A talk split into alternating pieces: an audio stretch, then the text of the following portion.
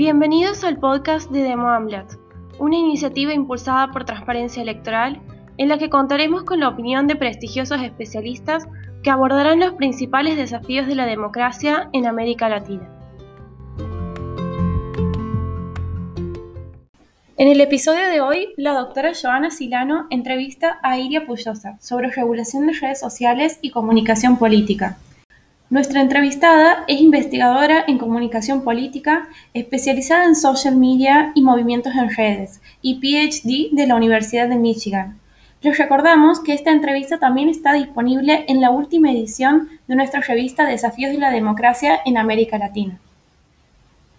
Durante los últimos 10 años o más de tu carrera te has dedicado a estudiar eh, con especial énfasis eh, los regímenes híbridos y autoritarios y cómo estos regímenes ejercen ciertas prácticas de control de la información eh, y securitización de, Internet, de redes sociales. ¿Cuáles son tus principales hallazgos en estas múltiples investigaciones que, que has realizado?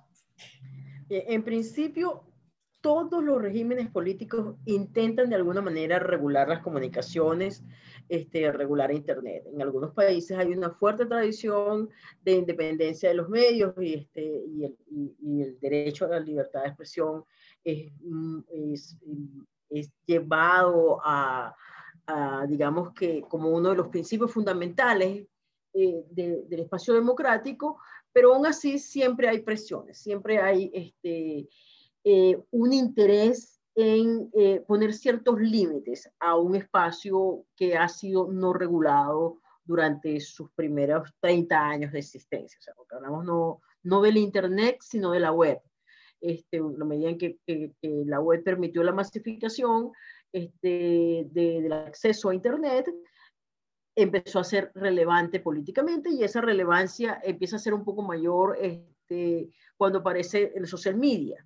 Este, cuando aparecen primero los blogs, luego los foros, este, luego Facebook, luego Twitter, o sea, YouTube es un poco más antiguo, sin embargo al principio era como mucho más este, entretenimiento y no se metían tanto con los temas políticos, pero en la medida que agenda social y agenda política empieza a estar presente en social media, todos los gobiernos miran a este espacio y empiezan a ver sobre, a hablar sobre la necesidad de regularlo, sobre la necesidad de establecer límites. En países democráticos, en democracias consolidadas, eso es muy difícil, porque generalmente existen salvaguardas a la libertad de expresión que son eh, establecidas en leyes y en algunos casos incluso son derechos constitucionales que hacen complicado eh, eh, que la esfera política pueda controlar este tipo de espacios. En los países eh, donde que hemos dado a llamar regímenes híbridos, estas democracias frágiles o eh, países que están en un proceso de erosión de la democracia, en un proceso de autocratización, es mucho más fácil introducir controles. Este, se va avanzando poco a poco en ese tipo de controles. Eh, y en los países autoritarios, obviamente, al, haber este, una serie de restricciones a los derechos civiles y políticos en otros ámbitos, incluso a la participación en partidos políticos, a la libertad de asociación este, y a la libertad de expresión y a la libertad de prensa, es el trasladar esas regulaciones a este, los espacios de Internet fue mucho más fácil durante las primeras dos décadas de, nuestro siglo. Y, eh, era, eh, digamos que el, prototipo de, de, régimen autoritario, de modelo autoritario de control de Internet es China. O sea, en China tienes este, unos mecanismos de bloqueo de contenidos, de filtrado por palabras claves, de filtrado por temas, de bloqueo sistemático de un conjunto bastante amplio de páginas web que vienen de Occidente o eh, el, filtrado de palabras claves que tienen que ver con temas que son eh, considerados em, eh, críticos, peligrosos para China. Por ejemplo, todo lo que tiene que ver con derechos humanos está bloqueado, todo lo que tiene que ver con el Tíbet está bloqueado. Este, hemos visto con el caso de la epidemia de COVID-19 este, COVID-19, que muchas de estas cosas, de, las cosas relacionadas con la epidemia, fueron bloqueadas por lo menos en la primera fase de la epidemia. O sea, y son bloqueos este, generalizados. Eh, en, países eh, como, por ejemplo, Cuba, lo que observábamos es que la restricción tenía que ver, eh, era un mucho más fácil, era una restricción de la, la barrera de entrada, simplemente no había acceso. Este, y eso es posible en economías poco conectadas. China no podía hacer eso, por eso China va al bloqueo filtrado. Pero en otro tipo de países, como el caso emblemático de Cuba, pero lo vimos también en muchos países del sudeste asiático y de África, este, la manera más fácil de prevenir ese espacio de libertad de expresión en social media era simplemente que las personas no tuviesen acceso a la Internet. Este, y esto es posible en economías pequeñas, en economías en donde no hay un, grandes intercambios comerciales, en economías donde la base tecnológica de la, de, este, del intercambio económico es muy baja, eh, pero en economías más desarrolladas, más sofisticadas, eso no es posible. O sea, no puedes, ah, no puedes restringir el acceso a Internet porque el acceso a Internet es el mecanismo que las sociedades este, normales este, desarrollan todo lo que son sus intercambios. Entonces, en, estos países que eh, de alguna manera están insertos en mercados internacionales y no pueden aislarse de esos mercados, este, pero tampoco quieren pagar el costo de tener bloqueos y censura generalizada, este, como puede ser Corea o China o Arabia Saudita, este, que pretenden ser democráticos, entonces buscan mecanismos que en la literatura se llamaron en algún momento mecanismos de segunda generación, este, que eran mecanismos indirectos. Eh, por ejemplo, eh, eh, establecer impuestos a, a Internet, este, de manera tal de encarecer los costos del acceso. Y no está prohibido que tengas acceso, existe la infraestructura, pero es un porcentaje restringido de la población en el que puede tener acceso o establecer responsabilidades de intermediarios. En muchos países se establecieron legislaciones por las cuales los medios de comunicación eh, o las plataformas que ofrecían servicios como foros o este, blogs que tenían comentarios eran responsables de esos comentarios. Eso hacía que esas terceras partes se convirtieran en eh, censores. O sea, no era el Estado, no era el gobierno el que estaba censurando, eran estos intermediarios los que establecían mecanismos de censura para evitarse problemas con las autoridades. Entonces tercerizaban este, los mecanismos de censura. Por ejemplo, la ley de comunicaciones de Ecuador establecía responsabilidad sobre los comentarios en los medios de comunicación. ¿Qué hicieron los medios? Eliminaron los comentarios. Desaparecieron los comentarios. Esa tendencia este, se expandió por toda, por toda Latinoamérica. O la mayoría de los países latinoamericanos, los medios de comunicación ya no tienen comentarios este, porque así se evitan los problemas de spam, se evitan los problemas con discurso de odio, se evitan los problemas este, con eh, vocabulario obsceno, se quitan los problemas de eh, eh, temas políticamente sensibles. Entonces, todos esos, e, esos espacios se fueron cerrando y la gente fue a espacios que parecían más libres y que paradójicamente eran los espacios ofrecidos por las grandes corporaciones estadounidenses que al ser tan grandes, el caso de YouTube, Facebook, Twitter, al ser tan grandes, los estados nacionales no los podían controlar. Entonces ahí se da ese desplazamiento a esos espacios que eran mucho más libres y que durante muchísimos años, bueno, muchísimos años en la, en la, corta vida de la web, o sea, más de una década, tuvieron plena libertad. Podías más o menos decir lo que te daba la gana. Eh, Después de esta serie de incidentes, algunos incidentes este, de violencia masiva, como la ocurrida en Myanmar, o casos como en Sri Lanka este, o, Pakistán, en donde se dieron incidentes de violencia masiva incentivados por eh, discurso de odio a través de social media, empiezan a haber eh, presiones para moderación de contenidos. Este, y con, con, con esa excusa del discurso de odio este, hacia poblaciones eh, discriminadas por eh, razones étnicas o religiosas y, más, y eh, a continuación se agregó el tema mm, de, de, género, el tema de orientación sexual. Este, estas son poblaciones protegidas y por lo tanto lo que se dice sobre esas poblaciones está, ha sido moderado desde hace ya unos cinco, más de cinco años. Eso digamos que era una restricción que más o menos se ha ido consolidando, se ha ido legalizando. Sin embargo, todo lo que es estrictamente político, todo lo que tiene que ver con distintas posiciones ideológicas, ha sido mucho más difícil de regular. Ha habido menos posibilidad de restringir Este, y lo que han hecho los actores políticos para entrar en ese, en ese espacio, este, que se volvió un espacio de, de, de, mucha amplitud para la disidencia, un espacio donde se podían decir más cosas que las que se decían en los medios masivos tradicionales, este, que por lo tanto en, contextos autoritarios eran una puerta abierta que no existía en otros espacios, pero también en contextos más liberales daba daba posibilidad de que unos discursos excluidos de los medios masivos se desarrollaran, este, encontramos que las plataformas eh, fueron mucho más cautas y han sido mucho más liberales en dejar que estos discursos fluyan. Y esto empieza a cambiar a partir de lo ocurrido en las elecciones de Estados Unidos en 2016 y mucho más aún a partir de lo ocurrido en 2018 cuando efectivamente el Congreso de los Estados Unidos tiene evidencia de que habían campañas de desinformación, operaciones de desinformación dirigidas a sesgar los resultados electorales, a, a, cambiar la, la, voluntad popular o a manipular la, a la opinión pública. Esto no era nuevo, esto ya había pasado en otros países, esto había pasado en Nigeria, esto había pasado en Ucrania, esto había pasado en Venezuela, esto había pasado en México, pero eh, eran países que no eran importantes. Cuando pasó en Estados Unidos, cuando pasó en Inglaterra, este, cuando pasó en España con el referendo catalán, entonces la Unión Europea y Estados Unidos este, empezaron a preocuparse por este fenómeno y, y, las grandes corporaciones también empiezan a preocuparse por ese fenómeno y empieza a darse el debate global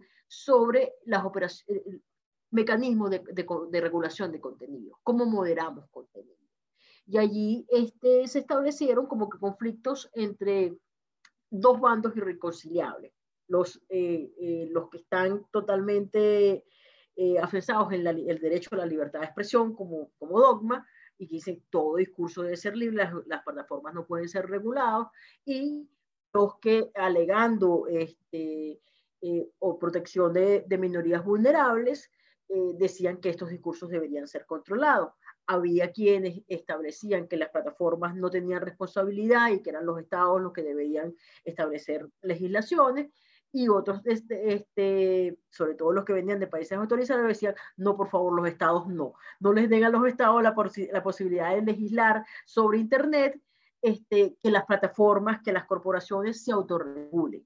Este, y de alguna manera, eso fue lo que imperó durante los últimos tres o cuatro años, esos procesos de autorregulación, donde se empiezan a establecer controles de contenido, donde se empiezan a establecer mecanismos para suspender cuentas este, a través de los términos de uso de las plataformas, pero el discurso político quedaba un poco más abierto, hasta que eh, en este momento empieza ya a hablarse de que es necesario que haya también regulación del discurso político este, y estamos avanzando hasta a otro momento en este, en este proceso.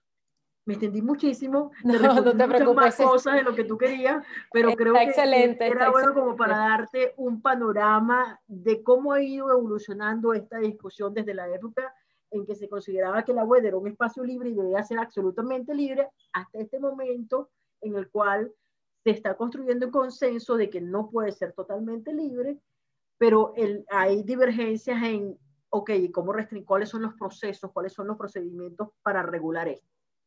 No, y más en el caso del discurso político, y por ahí iba un poco la, la segunda pregunta que queda un poco amplia, pero eh, era, mi pregunta justo era esa, ¿qué puede, ¿hay elementos que caractericen eh, de alguna manera eh, la comunicación de los actores políticos en redes sociales? O sea, podría hablarse de que la comunicación política de, o de actores políticos en redes sociales tiene algunas características específicas que lo diferencian de otros actores. Al menos en Latinoamérica, que es lo que más conozco, este, cuando los políticos empiezan a llegar a, a, a la web, cuando empiezan a llegar a social media, en 2012, 2013 aproximadamente, lo ven como una extensión de los medios masivos, lo ven como una extensión de la televisión, una extensión de la radio, y lo tratan de la misma manera. Y es un discurso eh, muy eh, digamos que muy codificado, muy lleno de eslogan, muy lleno de frases hechas, que contrastaba con el discurso que estaba ya en las redes eh, del ciudadano común, del activista social, de los activismos de base, de otro tipo de, de sujetos políticos que hablaban con mucha más libertad, que hablaban con, con, este, y, con, y, con, mucha más profundidad también de los temas. ¿no? Este, los políticos llegan eh, sin entender el medio y llegan haciendo marketing. Llegan haciendo marketing y su discurso es el discurso que podrías tener en un spot, es el discurso que podrías tener en, en una cuña de radio, en una cuña de televisión.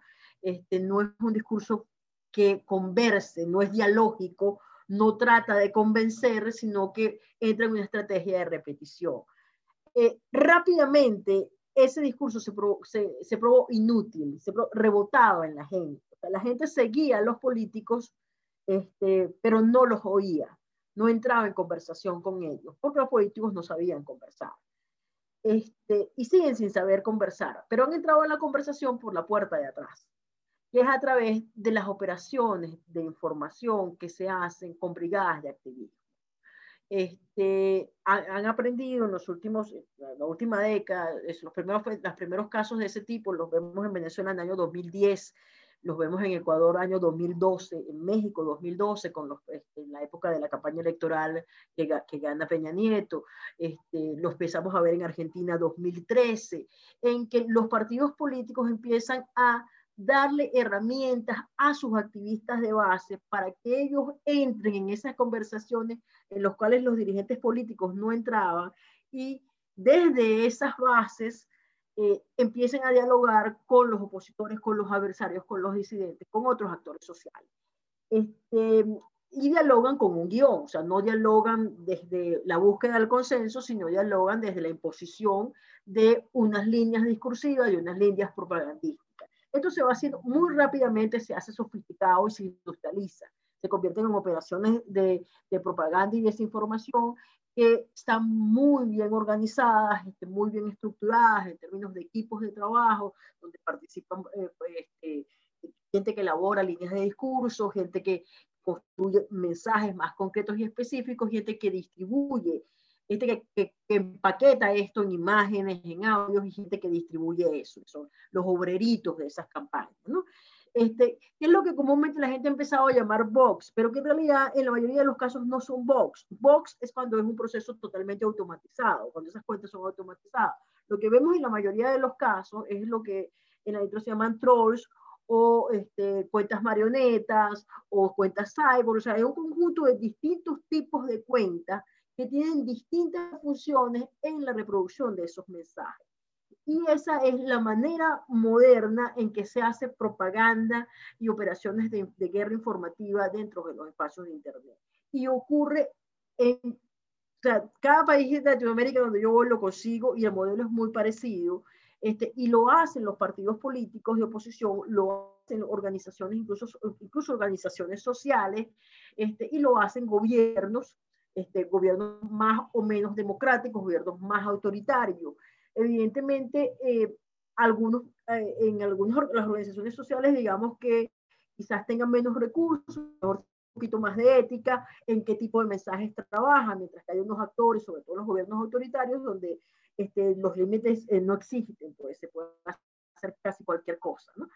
Pero, pero el mecanismo, la manera como se estructuran las operaciones es similar para todos los actores políticos. Entonces tú empiezas a tener un fenómeno en el cual tienes unas operaciones de comunicación blanca, que es muy institucionalizada, muy formalizada, este, digamos que muy sosa, muy blanda, este, una comunicación gris, que es un poco más agresiva, que es un poco más polémica, que va más hacia el atacar al, adversario, este, y una comunicación negra que va a explotar esos clivajes conflictivos de las sociedades, este, y es la que puede generar procesos de violencia y es la que puede generar procesos eh, en, los cuales se ataque a grupos sociales eh, que de alguna manera están siendo eh, eh, objetivos políticos de quienes están detrás de esas campañas. En el caso de lo que yo trabajo, yo trabajo fundamentalmente con gobiernos autocráticos.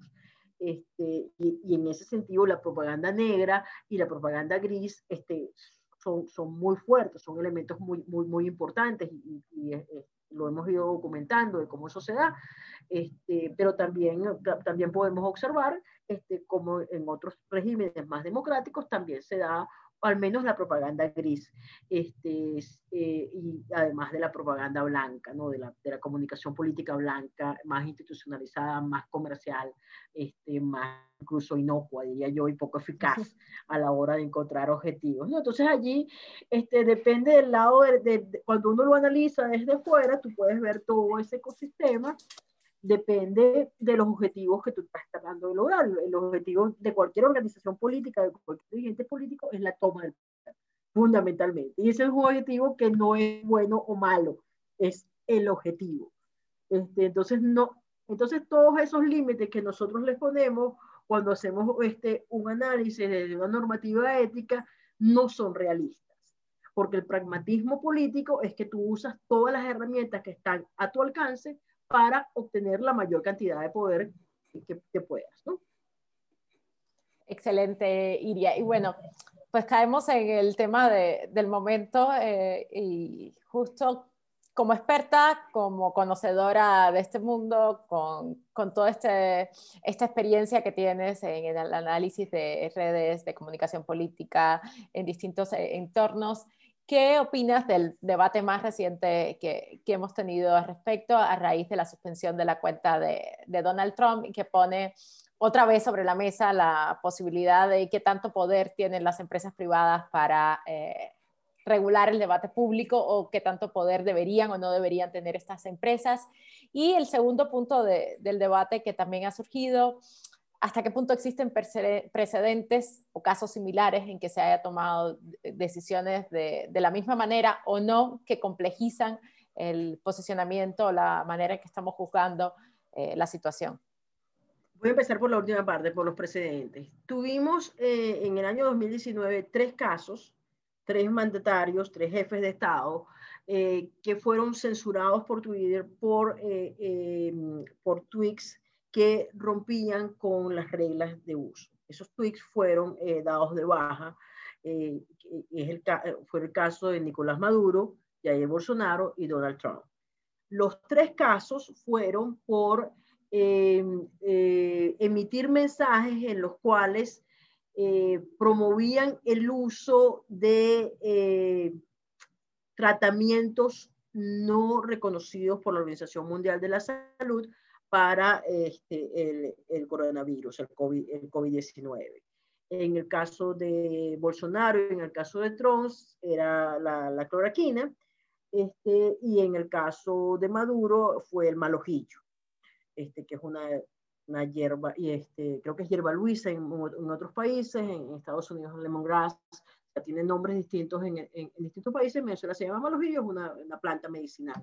Este, que Nicolás Maduro recomendó a, través, a través de sus redes. Este, esos tres casos siguieron el mismo procedimiento. Eh, estos jefes de Estado emiten los tweets, Twitter bloquea los tweets alegando eh, una violación de las directrices de la Organización Mundial de la Salud y una regla que se había establecido de que no se podía difundir tratamientos no autorizados por la Organización Mundial de la Salud. Había una regla explícita sobre estos temas específicos.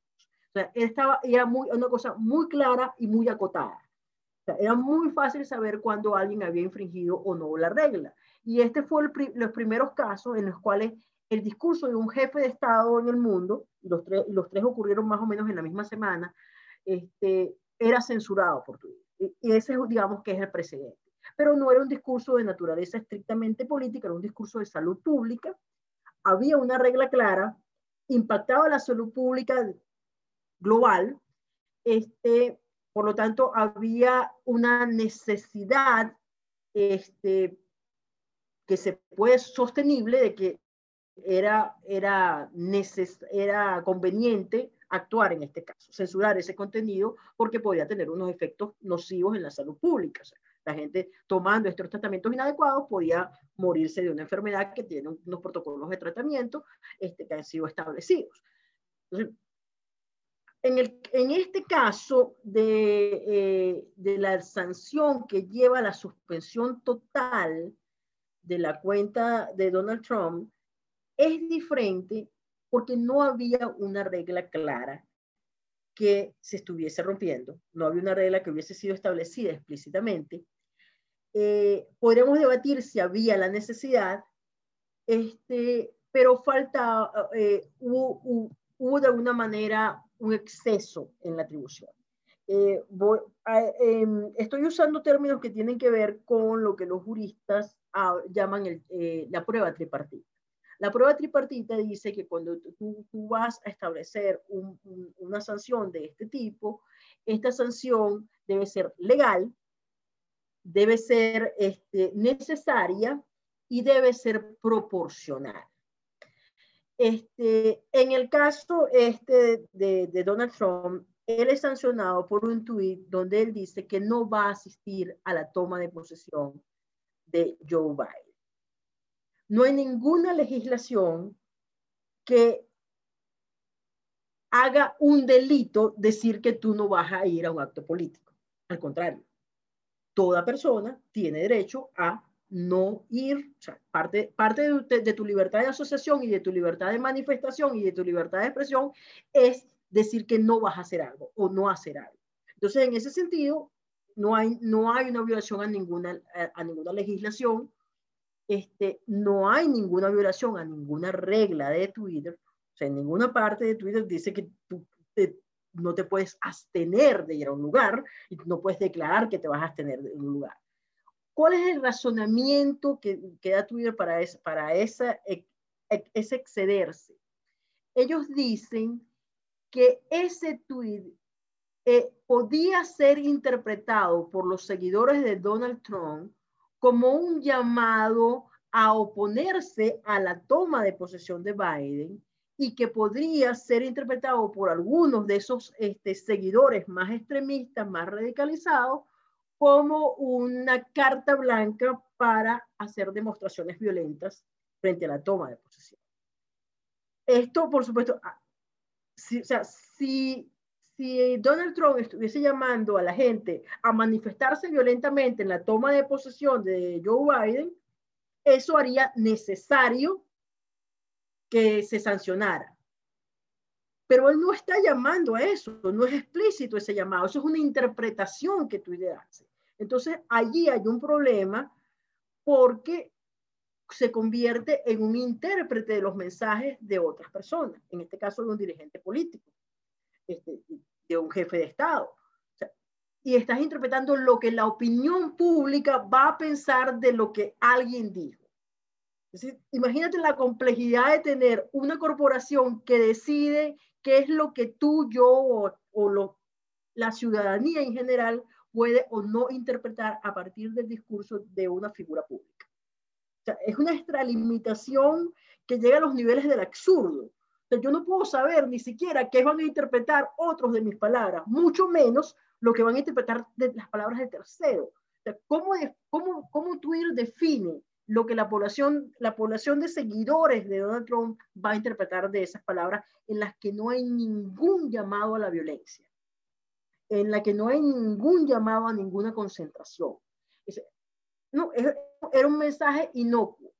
Que un analista político pudiese interpretarlo de esa manera, sí es posible interpretarlo de esa manera, conociendo los antecedentes de otros discursos del personaje pero allí no está explícito y es un, eh, es, un exceso este, que lo hace completamente desproporcionado. la acción es completamente desproporcionada porque estás causando un daño mayor que el daño potencial que pudiese haber tenido ese discurso. Este, además, eh, allí yo creo que además es un error y posteriormente ya Dorsey, el CEO de Twitter, eh, hizo un largo tweet en donde él mostraba eh, reservas sobre la decisión que su propia compañía había tomado, más como desligándose él de la compañía, porque justamente esto, hicieron algo que las corporaciones de social media habían cuidado mucho de no hacer. Se convirtieron en, eh, en no voy a decir la palabra sensores, pero se convirtieron en reguladores de los mensajes que pueden o no ser transmitidos a través de su plataforma. Es decir, establecieron una línea editorial.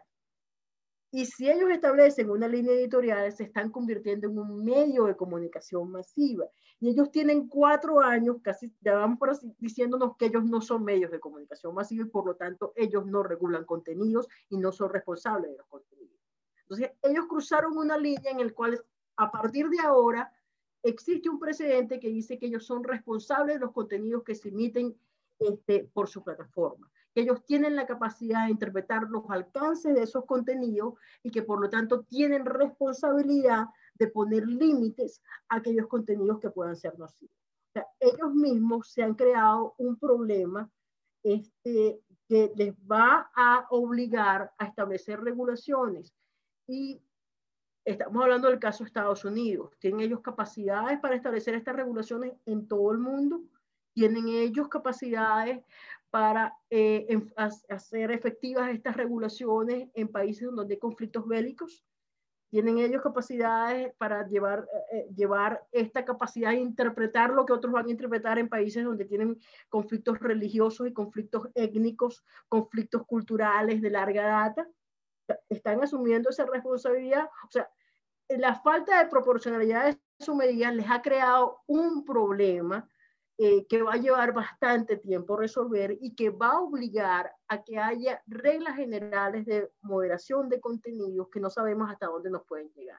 Pero realmente ellos abrieron una caja que los perjudica enormemente como corporaciones, pero además pone en peligro la libre difusión de ideas en general. Entonces, eh, realmente ese va a ser un tema que más allá, no se va a volver anecdótico, comparado con todos los problemas que esta decisión arbitraria, excesiva, desproporcionada, innecesaria e ilegal este, abre a la discusión pública.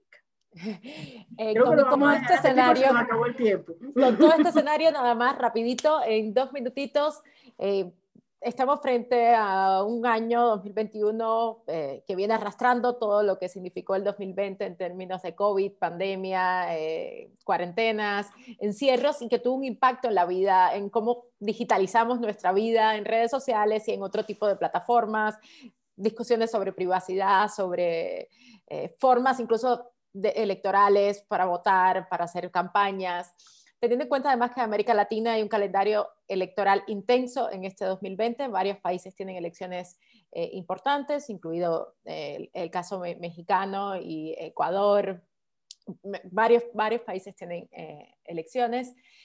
Tres retos de la comunicación política en redes sociales para este año, sí, bien puntuales.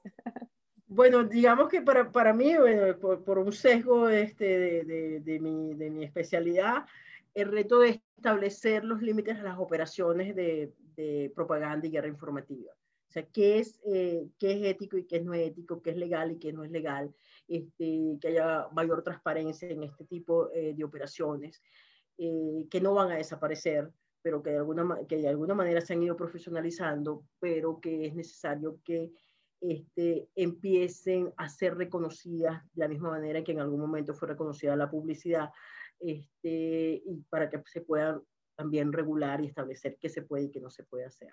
Otro tiene que ver con el tema eh, de, de, estamos hablando de la moderación de contenidos por parte de las plataformas y qué, qué, tipo de campañas se pueden hacer a través de estas plataformas.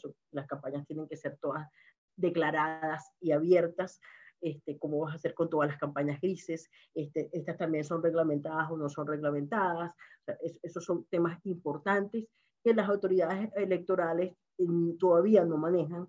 Este, ha, habido algunos esfuerzos en ese sentido.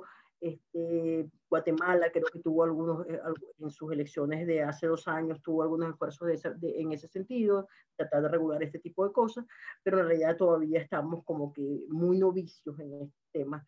Eh, y ahí siempre hay el problema del balance entre la censura este, y la libertad este, sin límites, este, cómo llegar a esos puntos medios en donde este nuevo espacio eh, pueda de alguna manera estar más normalizado, ¿no? Y las reglas del juego estén como más claras.